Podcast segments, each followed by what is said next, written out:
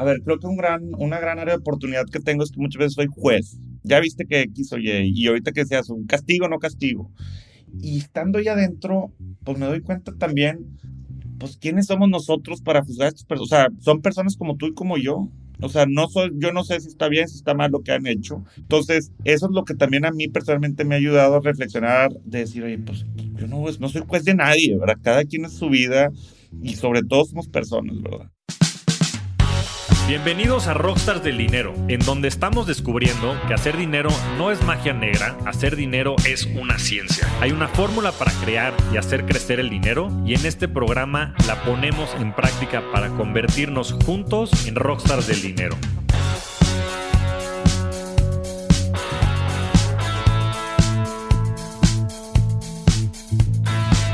En este episodio de Rockstars del Dinero entrevistamos a David Noel Ramírez. David es ingeniero industrial y de sistemas por el Tecnológico de Monterrey y tiene un MBA en Babson. Después de terminar la licenciatura, David se tomó un tiempo y comenzó a trabajar en FENSA en el área de Strategic Planning y duró casi cuatro años. Antes de esto también fue maestro, que es una de sus grandes vocaciones de vida. En 2019 fundó CISCAP, una plataforma que ayuda a administrar fuentes de financiamiento lo que le permite dar préstamos y también recibir inversiones de corto, mediano y largo plazo. David conecta a los líderes de instituciones financieras e inmobiliarias con sus fondeadores, todo lo necesario en un mismo lugar. En esta gran conversación platicamos de la gran amistad que tiene con sus amigos de Babson y también de la importancia de la familia y de los valores que rigen su día a día. Platicamos de su experiencia yendo a cárceles y cómo ha encontrado mucha paz y momentos de reflexión dentro de este hábito que ha desarrollado. También platicamos de la importancia de hacer modelos que transformen la vida de las personas, de ayudar a la sociedad y de impulsarla hacia adelante. No pierdas tu tiempo, inviértelo en esta gran conversación con David Noel Ramírez. Bienvenidos a un nuevo episodio de Rockstars del Dinero. El día de hoy estoy muy contento porque tengo una persona que conocí este año y que se ha vuelto bastante, bastante cercano. Y bueno, pues sin más, bienvenido David. Bienvenido, muchas gracias Flaco. Buenos días a todos por estar acá. Un gusto poder estar aquí contigo, con tu auditorio, con tu audiencia. La verdad es que cuando me, me escribiste ese día a invitarme, eh, me emocioné mucho, estaba ahí con mi esposa en una cena, le dije, no manches, me está invitando el flaco al, rockstar. Entonces muy contento de estar aquí. No, buenísimo, Dave. La verdad es que tú, junto con todo el grupo de amigos que se conocieron en la maestría en Babson, a quienes les mandamos un grandísimo saludo, han sido uno de mis grandes regalos de este 2022 y lo digo porque yo desde unos años para atrás he intentado ser más intencional con las amistades y con los círculos y personas con las que me he desarrollado. Y hoy, este, gracias a nuestro gran amigo en común, Pablito Sánchez, este, que tiene el primer episodio de Rockstars del Dinero, por supuesto, porque es mi compadre y es mi hermano del alma, pues nos presentó y me llevó con ustedes a un viaje en Puerto Escondido, que la verdad es que estuvo increíble. Por ahí escribí una reflexión en mi blog que le recomiendo mucho a todo mundo, que se llama Día 1 entonces, eh, pues si pueden, échense una leída ahí en javiermtzmorodo.com. Pero bueno, sin más, la idea es que nos platiques todo lo que has aprendido en la vida y en general.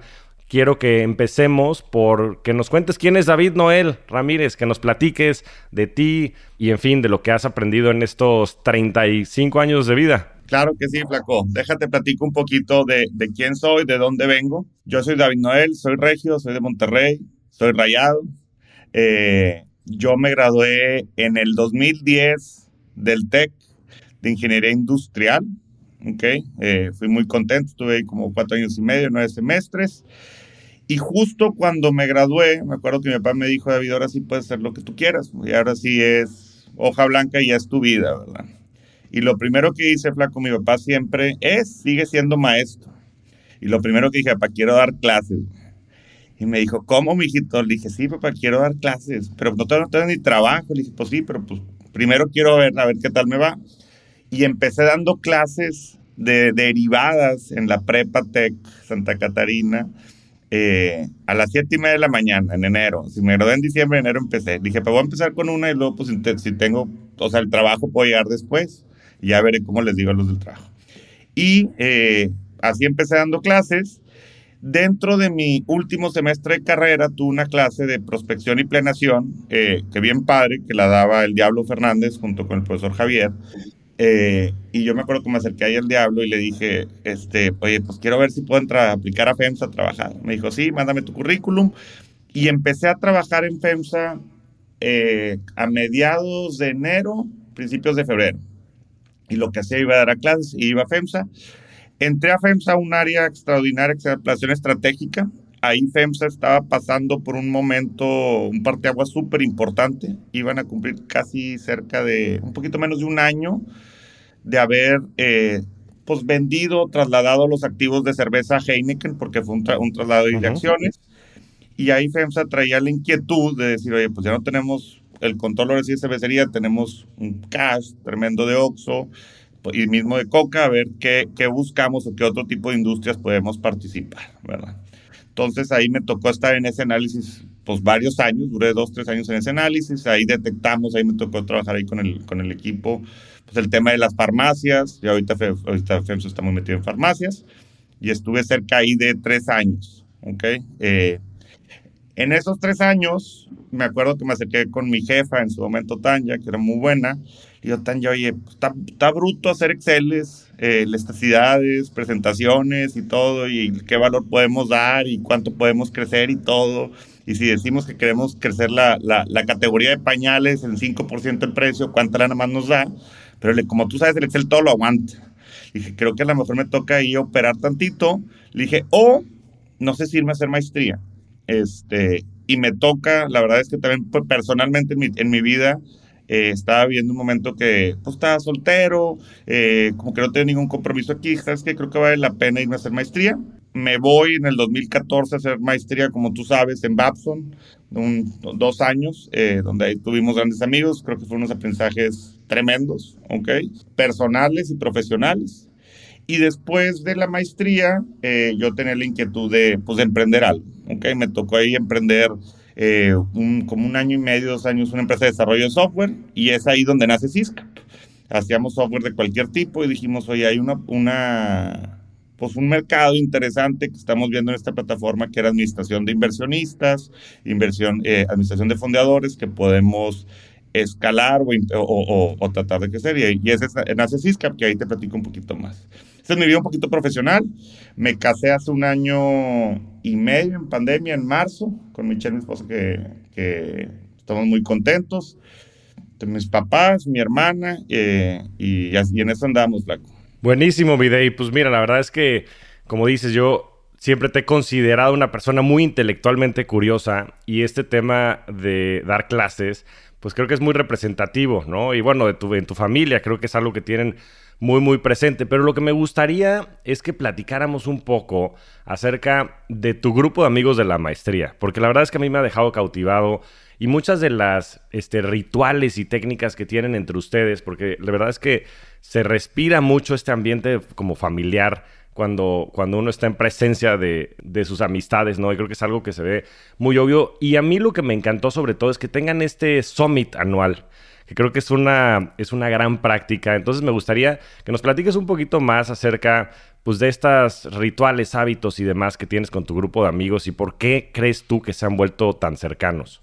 Sí, yo creo que eso para mí fue lo que más grande me dejó la maestría. Quiero dejar eso muy claro. Yo, previo a la maestría, no nos conocíamos. Conocí a Pato porque Pato también es regio, pero pues él es un poco mayor que yo y es rayado y lo identificaba, pero no habíamos, no, no, no habíamos convivido tanto. Eh, curiosamente nos tocó vivir el mismo edificio y tenemos una, una, gran amistad, pero siempre hemos cuestionado, yo les pongo, oye, ¿serán tan buenos admissions de Babson, porque estuvimos en Babson, que cómo hicieron que nosotros coincidiéramos en este momento? O sea, que, qué manera de, de escoger porque tú nos somos diferentes, pero al, al, mismo tiempo compartimos muchos valores, misiones y visiones de vida. Y eso para nosotros es lo que ha fortalecido mucho nuestra amistad para nosotros, el summit que tú fuiste y los viajes que tratamos de hacer cada año, yo también cuando me casé con mi esposa le dije, estos viajes es algo que yo tengo que hacer. Son amistades que a mí me gustan mucho porque pues te quitas la máscara. Este, muchas veces creemos que nuestras amistades pues siempre platicas cosas buenas, ¿cómo vas? Y todo muy bien. O muchas veces son muy superficiales y te da miedo tocar ahí, tocar ciertos callos, eh, o fracasos, o temas que tengas personales dentro. Y con esta, en estos viajes y esta amistad, nos conocemos de todas, todas.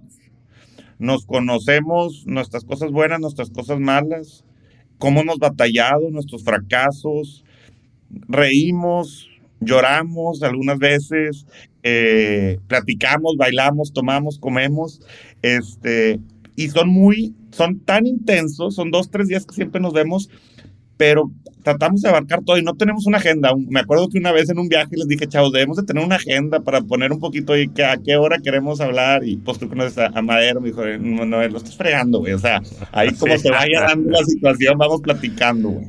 Este, pero son estas amistades. La verdad es que es una amistad que se ha forjado en una, para mí, en una transparencia, en una zona de confianza, donde tú vas y en vez de regresar cansado, porque pues es muy intenso, duermes poco, ¿verdad? Llegas motivado, o sea, llegas descansado donde conectamos diferentes puntos, nos aconsejamos y sobre eso construimos, ¿verdad? Y cada vez, y es más, después de esas reuniones, oye, de repente nos mandamos mensajes, sí en el grupo, pero aparte por el privado, oye, ¿cómo ibas ahí con Cisca? Oye, me acuerdo que te este tema ahí con tu esposa, ¿qué rollo? ¿Cómo vas? Entonces, es una amistad que, se ha forjado ustedes en transparencia, en confianza, y la verdad es que es una hermandad, más, o menos que fue lo que tú pusiste en el blog. O sea, el blog que tú hiciste se lo mandé a Adriana, a mi esposa, a mis papás. Dije, para que veas lo importante para, que, para, para lo que para mí es este viaje, ¿verdad? Sí, la verdad es que creo que lo dices muy bien. Es esa energía con la que sales, porque híjole, yo nunca hubiera pensado que después de tres días de fiesta y de pues, un, convivio muy intenso, ¿no? Como es siempre viajar con amigos, porque estás, pues no sé, 18 horas al día juntos y, en fin, es por lo general como muy desgastante, ¿no? Yo pues tengo también muchos viajes que hago con amigos y demás. Y en este, en el vuelo de regreso, venía escribiendo. Dije, ¿qué me está pasando? Hay una verdadera magia que creo que comparten entre ustedes. Y como dices, no es nada más una relación, tal vez, ¿no? De amistad, de, pues ya sabes, de, pues de ir a contar y a convivir y a este, disfrutar, sino también es una relación que yo me tocó experimentar muy profunda entre ustedes, en las que, pues se vuelven confidentes, ¿no? No nada más de temas profesionales, que creo que es un tema en común que todos ustedes tienen, porque todos tienen un perfil, pues, muy emprendedor pero también un tema muy personal, ¿no? Porque pues, al final del día detrás de, las, de los profesionistas hay personas y creo que los problemas de las personas pues muchas veces trascienden a todos estos niveles, ¿no? Y creo que son las verdaderas preguntas y las verdaderas amistades en donde puedes exponerte con esa vulnerabilidad de contarte tu vida pues, de manera más íntima, ¿no? Porque ahí es donde muchas veces creo que están los verdaderos regalos en cuanto a pues eh, el desarrollo personal, ¿no? Ahora, vienes de una familia académica. Tu papá, este, rector tecnológico de Monterrey y una persona pues, muy importante en todo sector académico del país.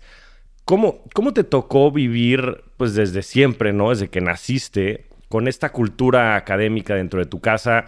¿Y, y, qué tan relevante crees que haya sido para tu desarrollo personal? Fíjate que mi papá, eh, a mí me gusta siempre por recordarlo y siempre lo que le digo a la gente, mi papá, independientemente si llegó a ser rector o no, mi papá siempre es, eh, fue y sigue siendo un maestro. O sea, mi papá sigue hoy dando clases, este, siempre presume muy orgulloso, ya no me acuerdo qué semestre va, 110 o 108 semestres seguidos dando clases, pero siempre, siempre crecimos en ese entorno. O sea, yo recuerdo mi papá siempre para él, sus exalumnos, que te puede decir, ah, este no, ah, es mi exalumno, es su exalumno para él es muy, o sea, se siente muy orgulloso el hecho de tocar vidas. A él muchas sus clases, eh, él es contador público, pues sí, sabe perfectamente de finanzas y demás, pero a mí me ha tocado presenciar sus clases y son clases pues de vida, son testimoniales donde tocas temas financieros y él con sus ejemplos y también con invitados lleva, pues, lleva a los alumnos a este camino, ¿verdad? Entonces, viendo eso, mi papá siempre nos enseñó el tema académico, de cómo trascender y tocar vidas. A mí lo algo que, me gusta mucho, por eso también di clases y, lo, lo, palpé, es un claro ejemplo de dar un servicio a los demás. O sea, compartir tu sabiduría o tu inteligencia hacia los demás. O sea, es una pasión donde mi papá, ¿quiénes son los alumnos? Y se sabe todos los nombres de cada uno de ellos Oye, este es de Chihuahua, este es de Oaxaca, este su papá fue mi exalumno, pero lo hace en el sentido de que quiero tocar sus vidas. O sea, no lo hacen el, oye, deja ver qué mensajes, pero cada uno se lleva de su clase algo. Y esa es su voluntad, que es lo que a mí me, que a mí me, ha marcado mucho. Eh, sin duda, eh, me tocó experimentar y parte ahorita vamos a hablar un poquito de las habilidades de comunicación.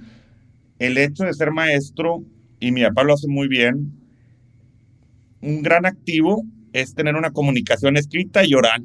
Este, y, en, y ser maestro, también el tema académico, te, pues tienes que, es una habilidad que tienes que sí o sí o desarrollar para poder tener un buen, un, una, un, un buen engagement en clase y poder transmitir mejor los mensajes, ¿verdad?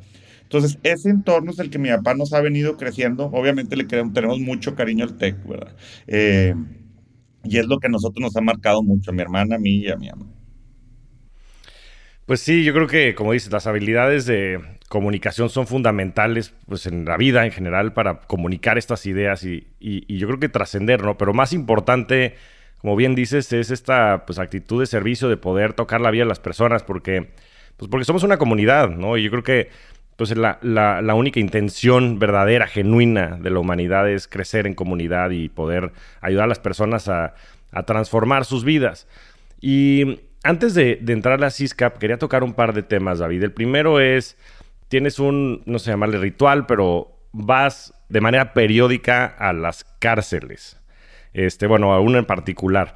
Y a mí me llamó mucho la atención cuando comentaste esta experiencia eh, y la intención que tú tenías detrás de esta, de esta experiencia. Y me, y me gustaría que la compartieras con la audiencia. Entonces, ¿de dónde vino esta idea y, cuál es la intención? Y si nos puedes platicar un poquito más de, esto que haces. Nosotros, repito, todo eso también hace, y creo que va un poquito para atrás, el, tema de transformar vidas y servicio, ¿verdad? Entonces, yo también, parte de, ese, de, esa, de ese virtud o valor que mi papá nos ha enseñado mucho en familia, me ha tocado mucho participar en misiones, en diferentes comunidades, de hecho trabajar en diferentes organizaciones.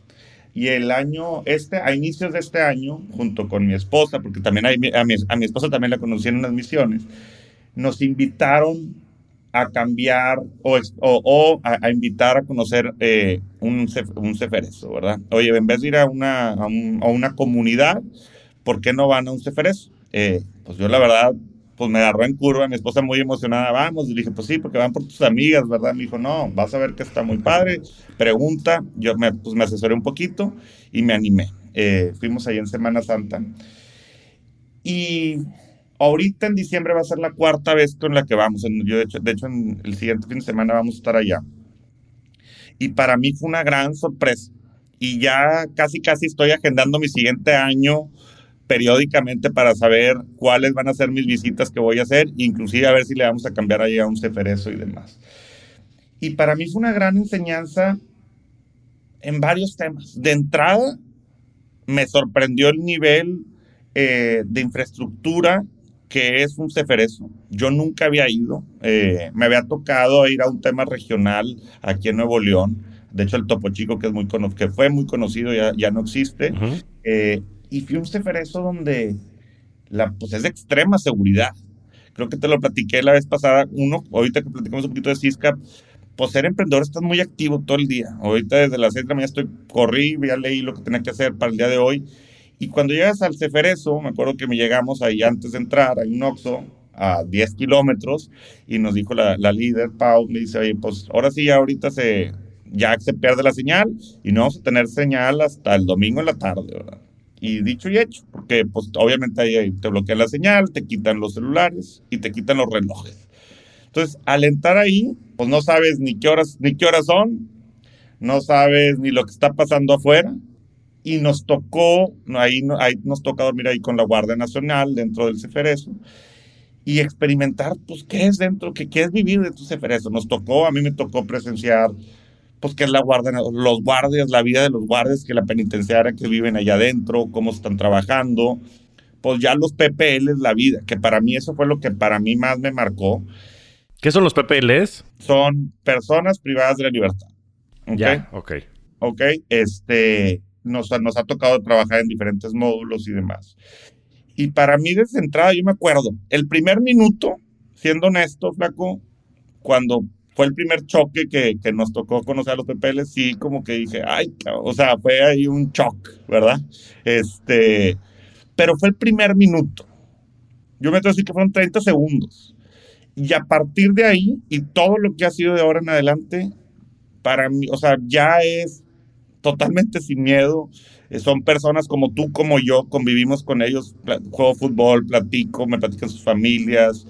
Y son personas son personas con las cuales, conociéndolos, me doy cuenta de la importancia de la cuna familiar. No tengo hijos con, con Michelle todavía, pero para mí fue sido, el primer aprendizaje que tuve ahí es qué tan importante es tener un hijo y en el ambiente donde nace la persona.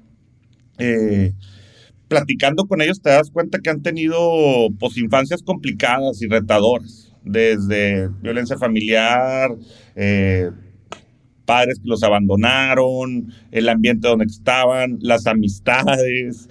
Entonces, para mí, yo, pues, en el tema que próximamente Dios quiera tengamos un hijo, dije a mi, esposa, pues fíjate la importancia de tener un hijo, ¿verdad? O sea, la, la, decisión que nos estamos tomando en que la persona que queremos formar crezca un, en, un, en, un, en un ambiente sano.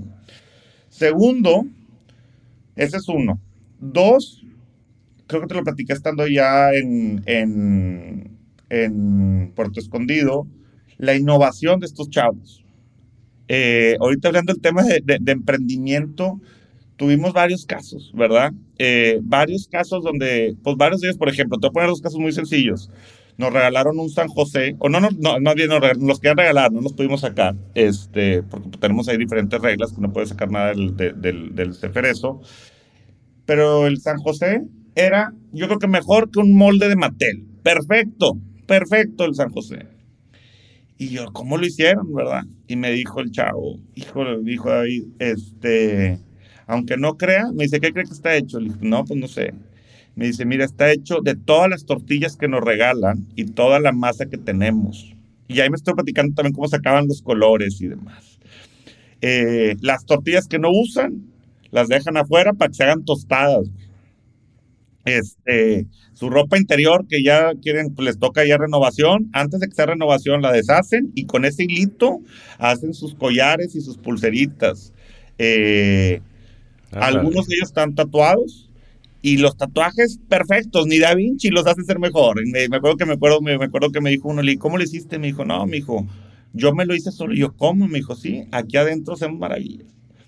Y me di cuenta un poquito entendiendo el entorno de decir, oye, creo que una vez lo leí, pues ahí no tienen tiempos de entrega, creo que te dije, no hay, no hay presión de tener, no, no, oye, tienes que tener un due date para poder hacer.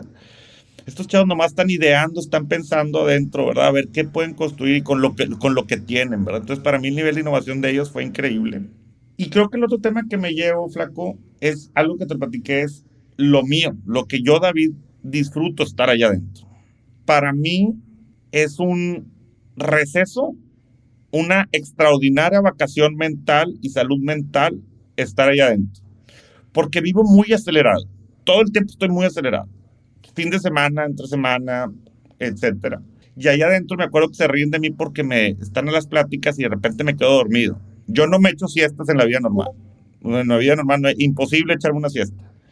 Y se me va la cabeza y yo me dicen, ¿por qué? Y ya hice una reflexión una vez, me dicen, ¿por qué te quedas dormido, güey? O sea, también duermes bien allá adentro, etcétera. Me dice, y les dije, la verdad, porque mi mente está en paz. Está en paz porque estoy sirviendo a los demás. Y dos, no tengo presión de nada. O sea, si alguien me está molestando fuera, no hay. Mi mente está totalmente en descanso. Eh, y a mí me sirve para, igual, para recargar. Yo me acuerdo cuando regresamos los domingos en la carretera, hasta los mismos lunes, el lunes posterior, lo hago como si fuera soft landing, o sea, me levanto todavía más tranquilo, quiero empezar a absorber la información que ya está afuera para entrar ya a materia y volverme a recargar, ¿verdad? Y esos mini recesos que tengo durante el año me han ayudado mucho, uno con mi esposa y dos, a recargarme a mí mismo, a, reflexionar, a pensar, porque también adentro me toca pensar, no haces más que pensar algunos, algunos temas que puedas tener allá adentro, ¿verdad? Y, y, es algo muy, muy enriquecedor para mi persona, ¿verdad? Y para, repito, creo que, el, el, y también el hecho, que creo que no, que lo pensé un poquito, te das cuenta también, Flaco, lo frágil que es nuestro, que es nuestro país. Eh, es algo que no vemos, Eh, pues cuando ves un ceferezo, pues generalmente vemos ahí, o sea, lo ves, va a ir al X eh, cárcel o ceferezo o, o cualquier cosa, pero es algo que no conocemos. A mí me ha impactado mucho el, el, el, conocer un poquito el sistema judicial de nuestro país. No quiero entrar un poquito al tema de leyes, porque la verdad es que es poco lo que nos metemos a eso, pero cómo funcionan, cuánto en el país, eh, la calidad que hay, porque yo creo que te lo platiqué, se me hicieron, el que vamos, me sentí en Alemania, me sentí en Estados Unidos, perfectas condiciones, perfectas eh, paneles solares, todo con aires acondicionados, eh, cómo están organizados, etcétera, ¿verdad? Entonces también eso nos ha, me, ha ayudado mucho mi persona también conocer esa parte de México que no, que no conocemos, ¿verdad? Sí, gracias por compartir, Dave. La verdad es que, pues como dices, yo creo que este tipo de experiencias eh, son, son bien importantes, este, parar como ser humano y, y poder poner las cosas en perspectiva. Lo que te suma de perspectiva este tipo de de experiencias desde el punto de vista de, de todo, ¿no? De romper prejuicios, porque muchas veces, como dices, pues tú piensas que son criminales y no lo sacas de eso y cuando te das la oportunidad de conocer de la, historia de las personas, pues te das cuenta que muchas de estas cosas son errores, ¿no? Y que tal vez no hubo, no hubo mucho dolo, sino pues fueron las circunstancias, como dices, la, el contexto bajo el cual se desarrollaron. Y, y, y son momentos, ¿no? Que pueden hacer que la vida cambie de manera drástica pero que no dejan de ser personas y que no dejan todos de tener pues intenciones y, y, de ser humanos, ¿no? Así, así de sencillo. Pero también qué importante, más allá de toda la perspectiva que te puede brindar, lo que decías, ¿no? El, poder tener estos espacios de descanso, ¿no? Este, que mucha gente, digo, yo este año me fui a, hacer un retiro de budismo y bueno, estuve este, tres semanas en un ashram en la India, justo con la misma intención que tú buscabas. Y toda esta paz y esta calma la encuentras en, una prisión, ¿no? Y, parecerían como lugares diametralmente opuestos, ¿no? Un centro de meditación, pues en donde en teoría este, la gente va con energía este, espiritual y demás, y tú te estás metiendo en un lugar en donde esa energía debiera ser densa, pero no lo es, ¿no? Porque yo creo que también puedes transformar ese contexto en, este estado de calma, de, plenitud, de, de, como dices, de claridad mental. Eh, pero bueno, qué interesante que lo compartes de esa manera porque pues me parece algo que es como muy distinto, ¿no? Y que la gente después no tiene eh, de manera tangible o presente. Y son esos momentos que verdaderamente creo que generan conciencia y es hacer cosas que son distintas, ¿no? Y, atreverse y, y, en fin, este, gracias por compartirlo y gracias por ser valiente, porque no, creo que no es sencillo. a mí me gustaría agregar también una cosa, Flaco, que es un tema más personal a ver, creo que un gran, una gran área de oportunidad que tengo es que muchas veces soy juez. Me toca mucho jugar a las personas, está bien o está mal. Eh, ya viste que X o Y, y ahorita que seas un castigo o no castigo. Y, y estando ahí adentro, pues me doy cuenta también, pues quiénes somos nosotros para juzgar a estas personas. O sea, yo no, o sea, pues ya ellos tendrán en su momento a alguien que vaya a llegarles, pero nosotros son personas como tú y como yo. O sea, no soy, yo no sé si está bien, si está mal lo que han hecho. Y es el tema de, como el lunes tuvimos una capacitación, decían, oye, quien esté libre de pecado, que vente la primera piedra. O sea, creo que todos, a final de cuentas, por dentro, pues podemos ser todos PPL. Este, entonces, eso es lo que también a mí personalmente me ha ayudado a reflexionar, de decir, oye, pues yo no, no soy juez de nadie, ¿verdad? Cada quien es su vida y sobre todo somos personas, ¿verdad? Entonces, creo que eso es algo que también me ha llevado mucho esa reflexión. Sí, qué, qué, qué bien lo, lo describes. Para mí este año ha sido muy revelador en, ese sentido. Yo de verdad creo que todos los hechos son neutros. Claro que hay que tener reglas, ¿no? Como sociedad de, de convivencia, sobre todo cuando pues este, ya, ya llegamos a, límites de la comunidad, que pues hay tantas personas en este universo, acabamos de pasar, en este universo, quién sabe cuántos este, seres vivos hay en este universo, pues es una conversación totalmente distinta. Pero bueno, acabamos de pasar la marca de los 8 mil millones de personas en, el planeta.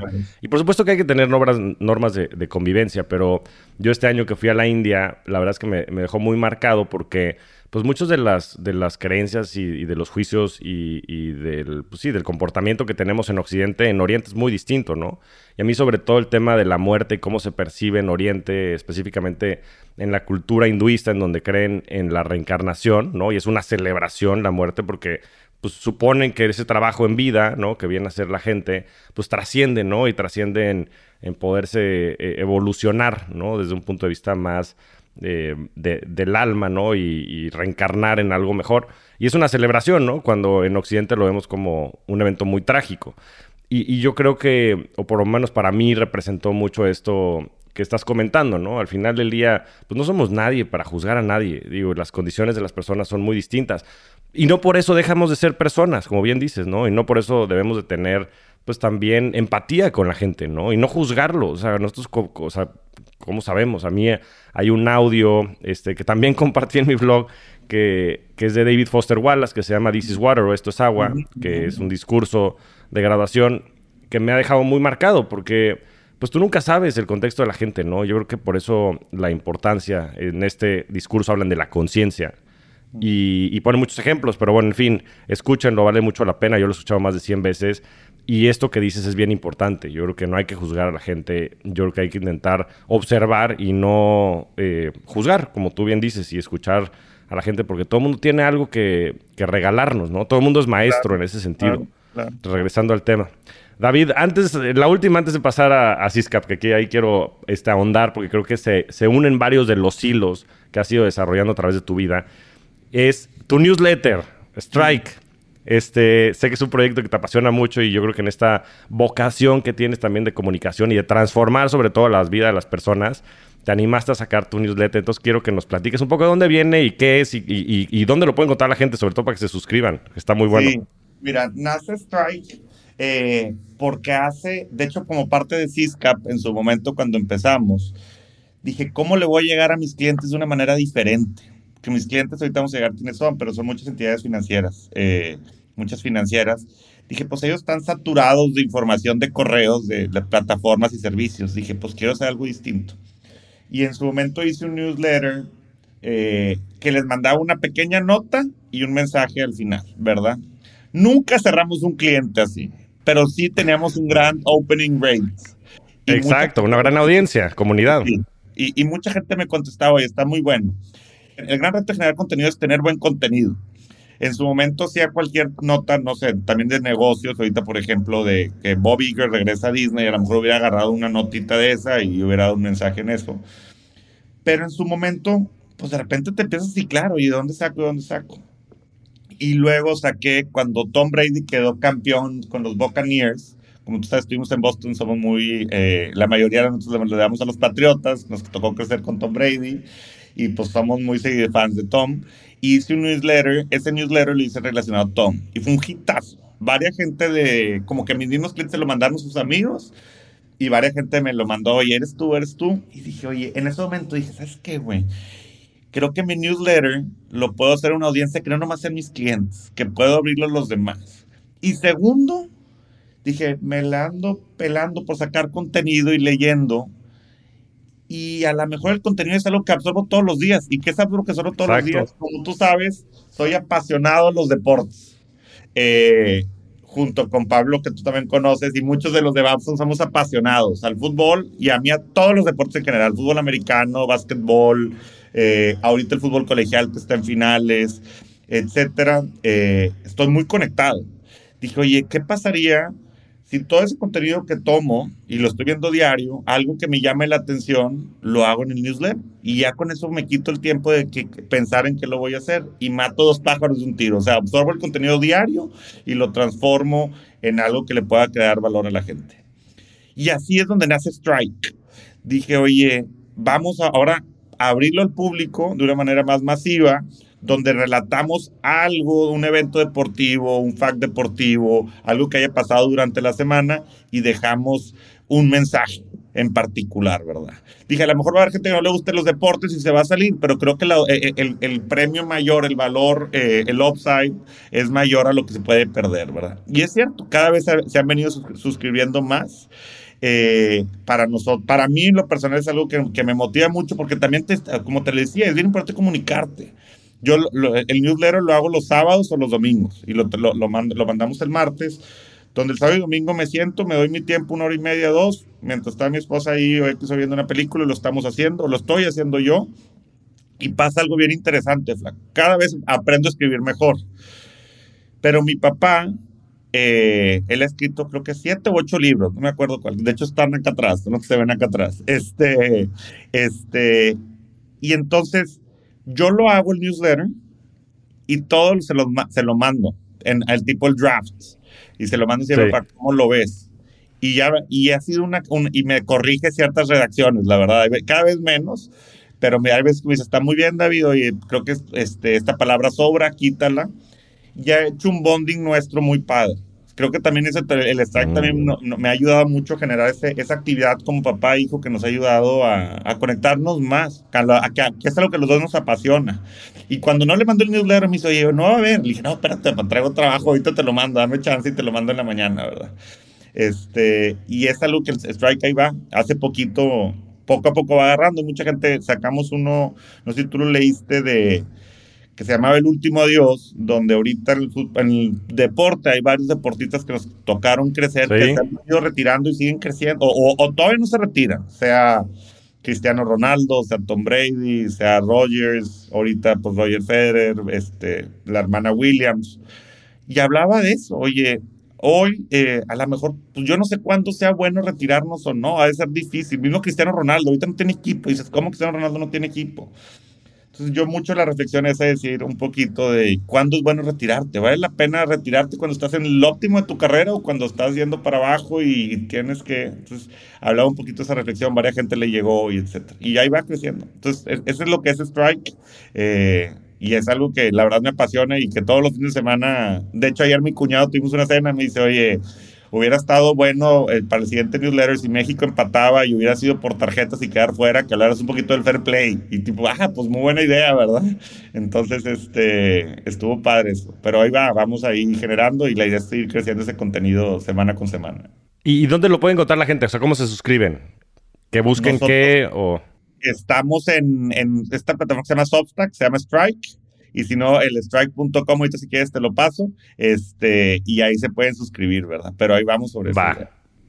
Pues ponemos el link y la verdad es que vale mucho la pena. Este de, del retiro me lo leí y me pareció muy buena la reflexión y creo que aplica muchísimos ámbitos.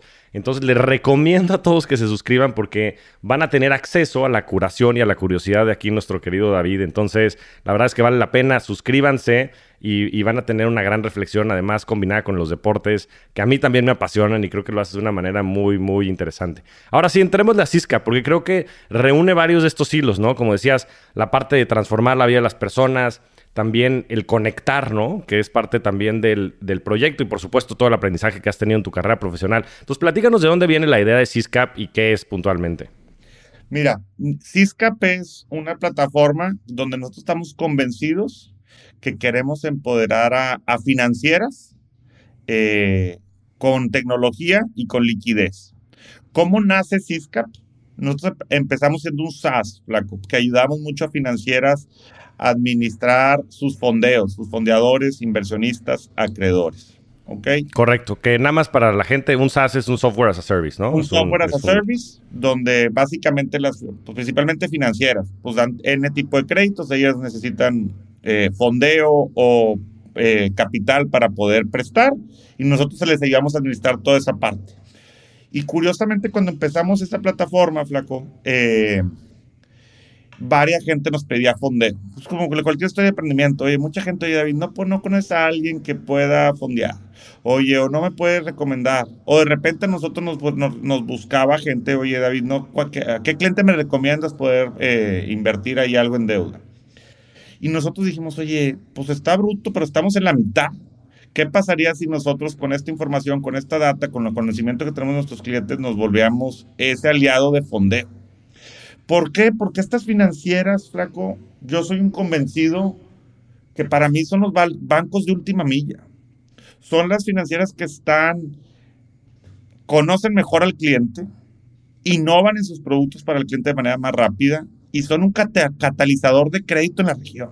Me ha tocado, ahorita tengo muy de moda ir a Chihuahua, contemos Chihuahua, toda la parte del noroeste, donde son financieras de 300, 400, miles de millones de pesos y ellos dan eh, créditos mucho al agropecuario y dependen mucho de la banca de desarrollo del gobierno y del banco normal. Pero pues tú sabes, la banca de desarrollo muchas veces es muy lenta, es muy eh, quisquillosa. Burocrática. burocrática. Y es increíble cómo estas, estas bancas, estos, estos FOMES o estas financieras están ahí pues están dando empleo a toda esta región. Y es un empleo donde están, es mucho agropecuario que se va mucho para Estados Unidos, manzanas, naranjos, etcétera, que se van para allá. Les dije, para mí estas personas es, si les damos tecnología y les damos fondeo, pudieran crecer no una, diez veces más. Y ellas van a expandir el crédito en la región. Y como tú sabes, el crédito en la región, tener mayor acceso al crédito es una mejor comunidad, un mejor progreso económico, etc. Entonces, nuestra idea y nuestro objetivo es darle a estas financieras mayor poder, mayor peso. Han estado muy aisladas y tristemente, también hay que decirlo, ha habido casos que han manchado un poco al sector. Entonces, mucho también lo que queremos hacer nosotros es, a través de la información, a través de data, generar esa confianza, ese trust, esa transparencia para que la gente vea y fondeadores internacionales sepan que hay financieras extraordinarias en el país. Hoy lo leí la semana pasada que el 60% de las pymes, su primer crédito a través de estas financieras, estas SOFOMES o, o SAPIs, etc. Ok. Ok. Entonces, eh, dándoles poder a ellas todavía se puede hacer mejor. Y también pasa, flaco, pues creo que tú sabes, ahorita hablamos un poquito más de financieras, pues quizá estas personas tienen tasas muy altas. Y a mí también yo digo, ay, güey, ¿por qué tasas tan altas? Pero es una cadenita. Es una cadenita donde tu fundador te da tanta tasa y luego tu fundador aquí tasa y se va subiendo la tasa cada vez más alta y al final de cuentas el consumidor le llega dando una tasa pues no competitiva. ¿verdad? Entonces, mucho lo que tenemos también como visión es tratar de quitarnos toda esa grasita de sobretasas. De desintermediar, claro. De desintermediar. Para, para hacerlos más competitivos, darles unas tasas competitivas que se merezcan, evitarles el riesgo con data, con información para que la gente sepa dónde están parados, ¿verdad? Y es ahí donde hace, es lo que hace Cisca. Hoy nosotros atendemos cerca de 120 financieras a través de alrededor de México, ¿ok? Eh, recientemente, el año pasado, empezamos a fondear de manera de corto plazo a algunas de ellas. Estamos haciendo algunos pilotos con ellas y nos ha ido bastante bien. La realidad es que el negocio del préstamo, dejar el software a prestar, es otro negocio. Es algo que estamos ahorita construyendo y donde al momento de prestar, pues también vas viendo otras oportunidades de prestar. Mucha gente me decía, oye, hijo David, pues yo ahorita no quiero, tu, tu línea está muy padre, pero yo tengo dinero. Entonces le dije, ah, pues mándamelo a mí, güey. Entonces a mí me lo mandan y de repente yo también yeah. que yo conozco y pues, o no conozco, que ya está calificada, pues de ese dinero me lo mandan y se lo presto y como es a corto plazo, pues jugamos a optimizar también el fondeo de ellas. Es un mercado enorme y es algo que estamos muy apasionados, apasionados y poco a poco estamos construyendo sobre eso. Pues qué padre, porque creo que combinas, como dices, la tecnología con estas necesidades de financiamiento, porque pues son reales, ¿no? Las empresas para crecer necesitan lana y muchas veces pues no se tienen estos requisitos que, como bien dices, a veces son hasta absurdos de los distintos bancos y necesitas tú este, crear ese capital emergente, ese capital de trabajo para que las empresas y el sector productivo crezca. Y qué mejor que combinar la tecnología. Y creo que lo que han ido descubriendo es que a través de tener toda esta información pueden empezar a limpiar el ruido, ya sabes, de los verdaderos insights y entonces poder darle tasas más competitivas a los que se merecen esas tasas sin la burocracia normal que existe en los bancos. Porque, como bien dices, pues los bancos yo creo que son las empresas menos innovadoras que hay allá afuera porque son adversas al riesgo y porque tienen una estructura que yo creo que no les permite innovar. Pero si hay alguien que agarre y dice, oye, a ver, yo tengo la manera de comprobar flujos futuros de esta empresa, ¿por qué no le prestaría dinero? ¿no? Y sé que va a ser súper rentable porque tienen márgenes de ABC o no. O yo conozco a estas personas y me sé su historial crediticio. ¿Por qué? Porque sé quién es el empleador. Y una serie de funciones que creo que te pueden dar muchos más insights, más allá de la rigidez y de la formalidad que creo que tienen a veces los sistemas financieros. Y yo soy un creyente de la desintermediación. Como bien dices, pues yo creo que están estas cadenitas de valor que después hacen que, pues sí, existan créditos que, a ver, un crédito del 40, 50%, que después es algo normal es pues imposible, o sea, déjate tú imposible pagar, pero pues tienes que tener un modelo de negocio que te permita generar una utilidad tal que puedas aguantar un costo de capital del 50% al año, que es una locura. Entonces, pues qué interesante. ¿Y cuál es la visión que tienen en, en hacia adelante? Y sobre todo lo que me gustaría aquí en, en Rockstars es eh, poderle compartir a la comunidad allá afuera. Hay muchísimos emprendedores, muchísimos empresarios, muchísimos financieros que yo creo que también pues, pues se pudieran sumar a esto, ¿no? O sea, también cómo los pueden buscar a ustedes y qué tipo de jugadores también pueden o están buscando hacer partnerships o, en fin, tener como proveedores, como clientes, como dices, está bien interesante que no nada más es un tema de otorgar, o sea, la gente que necesita financiamiento, sino también las otras personas, ¿no? Tú tienes un exceso de caja y no necesitas, tienes el capital ocioso que tal vez lo tienes parado en el banco, digo que aún ahorita las tasas están muy interesantes, este, pero bueno, pues también si lo puedes poner a producir, pues qué mejor, ¿no? Totalmente. Pues yo te diría, Flaco, todas estas, eh, todas estas personas que tengan eh, participen en el sector financiero, sobre todo, a mí me gusta, es un tema medio, entidades financieras no bancarias, pero para nosotros son lenders o financieras. Cada vez hay más, o sea, inclusive hay muchas APIs. O hay mucha gente que tiene su propio negocio natural y le hace factoraje a sus mismos clientes y no sabe que su negocio ya se volvió más financiero que estar vendiendo comercio. Entonces, y esta gente, estos productos que están haciendo, pues son a final de cuentas son lenders. Y esta gente es la que nosotros queremos empoderar, hacerlas más competitivas, dándoles, y repito, tecnología y fondeo. Muchas veces no pueden dar más. Hay muchas empresas de logística. Oye, es que tengo una carga, etcétera, etcétera, pero el, mi, me acaba de pasar, una chava llegó, me dijo, es que mi cliente es triple A. Y yo, ¿cómo lo estás sacando? No, es que no tengo dinero para poderle prestar. Y yo, ¿cómo, O sea, hay mucha gente que está dispuesta a diversificar su riesgo y buscar conectar, invertir en deuda y, tomar ese riesgo, ¿verdad? Entonces, yo te diría, todas esas personas que tengan negocios relacionados a servicios financieros, a préstamos, que son lenders, o por naturaleza, o porque su negocio SAPI poco a poco se ha venido convirtiendo eso, nosotros podemos ayudar con ofreciéndoles soluciones de tecnología para administrar esta parte. Y segundo, buscar darles fondeo o buscar colocarles fondeo a través de ellas para poder acelerar ese, este, este tipo de, actividades, ¿verdad?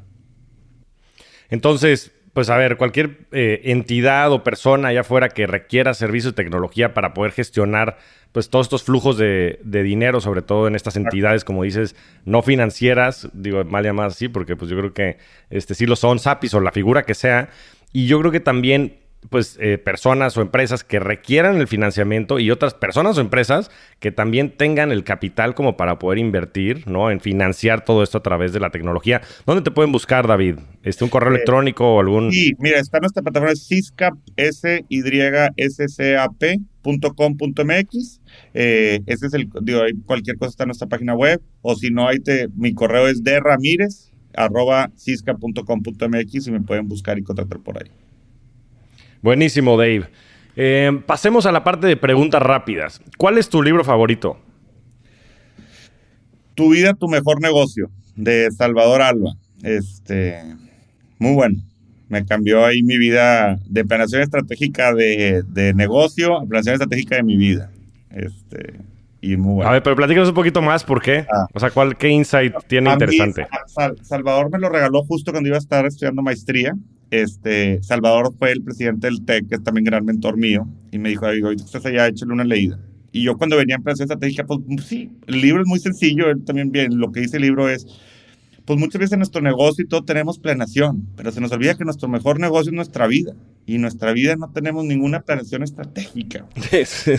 o sea, cabrón. ¿hacia dónde vas? O sea, de todas tus dimensiones, tanto familiar, personal, en tu trabajo, espiritual, eh, en salud, ¿qué plan tienes de tu vida? ¿Cómo te ves en los siguientes meses, en el siguiente año, dos, dos años? ¿Qué metas tienes? ¿Qué métricas te vas a estar viendo? Y básicamente ese libro me, ayudó, me, ha ayudado a mí cuestionarme año con año, pues hacia dónde voy. Y lo leo y lo releo y hago, pues, tiene algunos ejercicios que a mí me gusta hacer y voy viendo cómo voy avanzando, ¿verdad? Y evalúo. No, pues qué padre, este, David. Y coincide mucho, fíjate que yo creo que justo cuando salga este podcast, que creo que va a salir el 12 de diciembre, lunes 12 de diciembre. Estamos grabando hoy, este jueves primero de diciembre, un día después de que México desafortunadamente no pasó en el Mundial. Eh. Por eso platicábamos. Pero sale mi audiolibro, mira que no hay coincidencias en la vida, que sale de mi audiolibro que son técnicas del negocio aplicadas a la vida y en donde hablo mucho de esto, ¿no? De cómo tienes planeación estratégica y demás en la empresa y después no la tienes en la vida. Entonces va a salir justo ese día mi audiolibro en Vic. Entonces también, pues que la gente pase también a, escucharlo en Vic. Este, por ahí vamos a compartir un link para que puedan hacer una prueba gratuita. Pero muy cierto esto que dices y hay que meterle más más técnicas de negocio a la vida, porque si lo hacemos en el negocio, ¿por qué no lo haríamos en la vida? Entonces, gracias por compartir eso, Dave.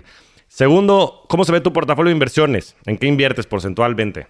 ¿Y en qué tipo de activos? Sí, yo te diría que en, tres diferentes lados. Uno, en deuda. A mí me gusta, pues como nosotros lo, es algo que nosotros manejamos, me gusta mucho el private lending, ¿ok? Este, donde adicionalmente tengo ahí un rendimiento mensual y me gusta mucho el tema de private lending. Este, segundo, he estado invirtiendo con ese tema de emprendimiento. Mucha gente me, se ha acercado mucho conmigo a, pedirme consejos y demás.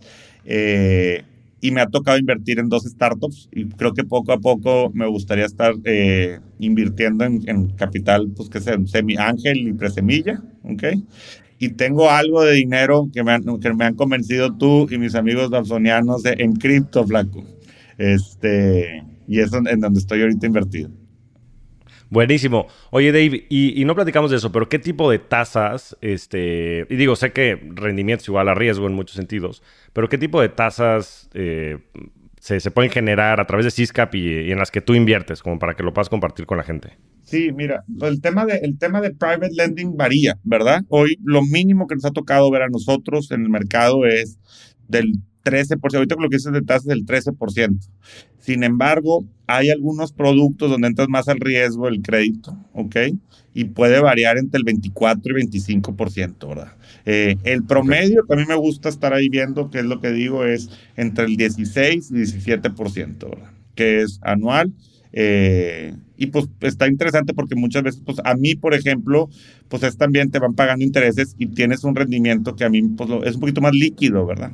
Este, eh, claro. de manejo. Sí, porque como bien dices, ¿no? Invertir en acciones y en, cripto y demás, pues estás, o sea, estás vas a la apreciación del activo, ¿no? Digo, hay unos que, por ejemplo, acciones que distribuyen dividendos y demás, pero no es tan común, sobre todo en las empresas tecnológicas. Y del otro lado, pues tienes este rendimiento, como bien dices, que sí tiene plazos y demás, y que te pagan ese 16% del, del dinero, pues con una fecha establecida. Ahora, Dave, la última, que me llevo saboreando tu respuesta desde que empezamos la conversación. No hay presión, ¿eh? no te preocupes, Dave. ¿Cuál ha sido tu mejor inversión? Esto lo digo en el aspecto más amplio de la palabra. Eh, yo sin duda, Flaco, la, mejor elección que he hecho eh, y lo poquito, llevo cuatro años de novio, un año y medio de casado, sin duda es mi esposa. Es mi partner in crime, es la persona que me ve estresado, que me aconseja, que comparto una visión de vida. Eh, el hecho de, por ejemplo, ahorita al, al Ceferezo, que pues los dos locos, no, pues sí locos, o sea, que estamos convencidos. O sea, hoy nuestro sueño, yo le digo a, Michelle, mi esposa, digo, yo quisiera a los 40, siempre le digo, le dije, soñé una vez ser presidente de México y siempre le digo, le dije, y si no soy presidente de México, vamos a hacer una fundación que se llame David y Michelle y vamos a, a, generar mucho eh, valor social a los demás. Pero comparto con ella mi vida, mis sueños, mi visión, mis loqueras. Eh, me deja ser, la dejo ser eh, y juntos para mí nos elevamos. O sea, cada, cada día es cómo, no te, cómo te creo valor, cómo me creas valor eh, y es alguien que me ha empujado a ser mejor cada día. Y sin duda es lo... Y me falta mucho por vivir con ella. Y estoy muy enamorado y seguro, pues todos los mejores rendimientos están por venir. Lo, lo, que, lo que he cosechado, los intereses que he generado, eh, han sido muy buenos y falta todavía la mayor apreciación a futuro. Mira, qué, bien lo pones. Yo creo que como bien dices y hablando de técnicas aplicadas, técnicas de negocio aplicadas a la vida, yo creo que las parejas son nuestros socios de vida, ¿no? O sea, no hay con nadie con la que compartas tanto. Y qué padre, digo, me has compartido con mucho entusiasmo, pues todo este camino de aventura que has vivido con Michelle. Este, le mando un gran saludo. No, no tengo el gusto aún de conocerla, pero espero que, que eso se dé pronto. Y qué padre que puedan construir esta vida juntos. Te agradezco, mi querido Dave. Fue una gran conversación. Eres un verdadero rockstar del dinero y de la vida. Mucho que seguirte aprendiendo, como bien dices. Yo creo que lo que bien se aprende en la casa, ¿no? Y este tema que siempre has dicho de tu papá, de que has sido un maestro, yo creo que lo eres para muchas personas allá afuera. Y espero que muchos de las personas que escuchen este podcast también se queden con tanto como me he quedado en estos meses de conocerte, Dave. Te mando un fuerte abrazo y te agradezco muchísimo el tiempo. Muchas gracias, Flaco, por hacerme partícipe de, de este podcast y sobre todo, pues de la vida. La verdad es que, como siempre digo, la diosidencia de habernos conocido, de haber conocido a Pablo y de Pablo haberme presentado contigo. Y estoy seguro que vamos a tener muchos más viajes y muchos más aprendizajes y lo que que vamos a compartir. Te mando un fuerte abrazo, Flaco. Seguro que sí. Fuerte abrazo, Dave. Abrazo, bye bye. Gracias. Muchas gracias a todos. Nos vemos semana a semana en este espacio para convertirnos juntos en rockstars del dinero. Yo soy Javier Martínez Morodo. Búscame en redes sociales como arroba Javier MTZ Morodo. Y suscríbete a Rockstars del Dinero en Spotify, Apple Podcast, donde sea que escuches tus programas. Agradecimientos especiales a todo el equipo de producción. Rockstars del Dinero es una producción de Sonoro.